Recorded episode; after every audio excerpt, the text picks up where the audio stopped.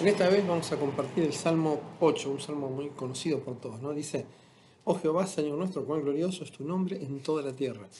David tiene, amplía su mirada más allá de la frontera de Israel y mira a la tierra en general y ve que muestran y manifiestan la gloria de un creador inteligente, soberano, poderoso y amoroso.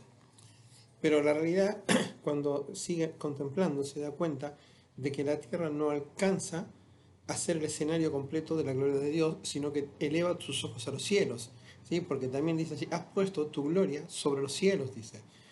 O sea, el universo completo canta la gloria de Dios, eso dice también el Salmo 19. Pero el versículo 2 nos da algo de lo que sucede normalmente en el mundo, ¿no? Dice, de la boca de los niños y de los que maman fundaste la fortaleza, dice, a causa de tus enemigos, para hacer callar al enemigo y al vengativo.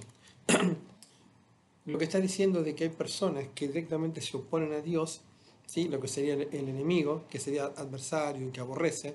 El vengativo es aquel que tiene rencor, que rechaza por naturaleza a Dios.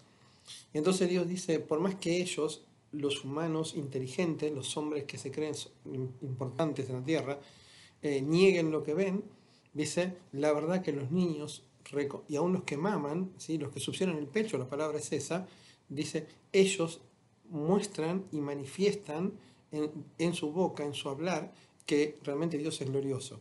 Para entender esto hay que leer Mateo 21, donde este pasaje es citado por el Señor, y dice que los principales sacerdotes, Mateo 21, 14, 15, dice que los principales sacerdotes, los escribas, los fariseos, viendo las maravillas que hacían, dice, se indignaron, se indignaron. Y el Señor le dijo, el Señor le dijo, ¿nunca leíste de la boca de los niños? Entonces el Señor le estaba diciendo, ustedes, los religiosos, los que hablan de mí, en este, se están poniendo como mis enemigos, como mis adversarios. Y los enfermos, los ciegos, los cojos, los niños que estaban ahí, que la lavaban, eran estos, como la boca de los niños. ¿sí? Ahora, dice el versículo 3, cuando veo los cielos, obra de tus dedos, la luna y las estrellas que tú formaste.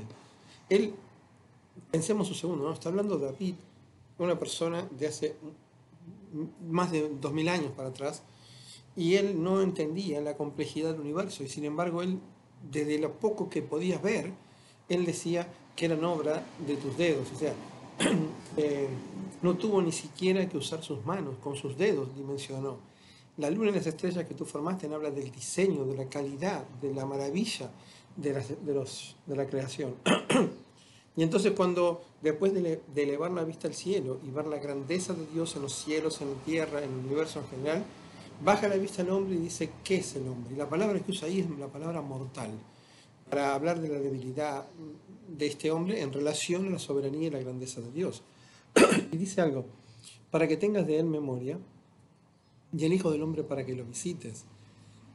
Como decir, Dios, ¿por qué siendo tan grande tuviste que recordar a criaturas tan chiquitas como nosotros. Y la palabra visites encierra el concepto de cuando el Señor Jesucristo, Dios mismo, se hizo hombre para caminar por medio, en medio de nosotros. ¿no? Lucas 1.78 dice, por la entrañable misericordia de nuestro Dios, escucha esta frase, con que nos visitó desde lo alto la aurora.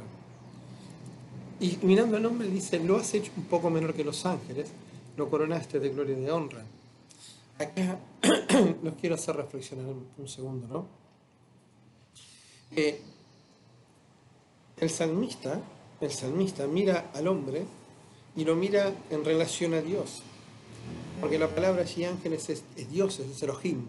¿sí? No importa, pero es, lo mira y lo mira como casi perfecto. el hombre, el hombre sobre todo aquel que habla de la evolución y todo lo demás, lo mira mirando, mirando desde el hombre para abajo, diciendo, venís de acá. Y, el salmista dice, sos casi igual a, Dios. es, es, impresionante la diferencia. Y dice que cuando Dios lo creó al hombre, lo, le dio parte de esa gloria que era de Dios y le delegó parte de la honra que Dios como creador merecía. Después seguimos leyendo y le dice, le hiciste señorear, o sea, le diste la autoridad para dirigir sobre lo que tú habías creado, la obra de tus manos. todo lo pusiste debajo de sus pies. Dice, ovejas, bueyes, todo ello asimismo la vista del campo, las aves de los cielos, todo cuanto pasa por las sendas del mar. Dice, ahora, yo quiero hacerlo reflexionar un segundo. Acá la, la, palabra clave, la palabra clave es, versículo 6, es no hiciste. O sea, le hiciste. Esto fue la creación de Dios. Pero la verdad que el pecado al que el hombre eh, se sometió, a la esclavitud que se sometió a Satanás, le hizo perder toda esta autoridad. y realmente Dios, el, eh, el, hombre hoy, si yo lo miro, no lo tiene. Es esa situación de decir, Dios hizo esto, pero yo miro hoy al hombre y no lo tiene, eh, lo llevó al autor de Hebreos a, a citar este pasaje. Y en Hebreos capítulo 2 dice esto, versículo 6. Dice, pero alguien testificó en cierto lugar y repite las palabras de este salmo. ¿Qué es el hombre para que te acuerdas de él? El hijo del hombre para que lo visites. Y hace toda una lista. Y llega al versículo 8 y dice algo terrible. Dice, dice, por cuanto le sujetó todas las cosas, nada dejó que no sea sujeto a él. Pero observen la frase.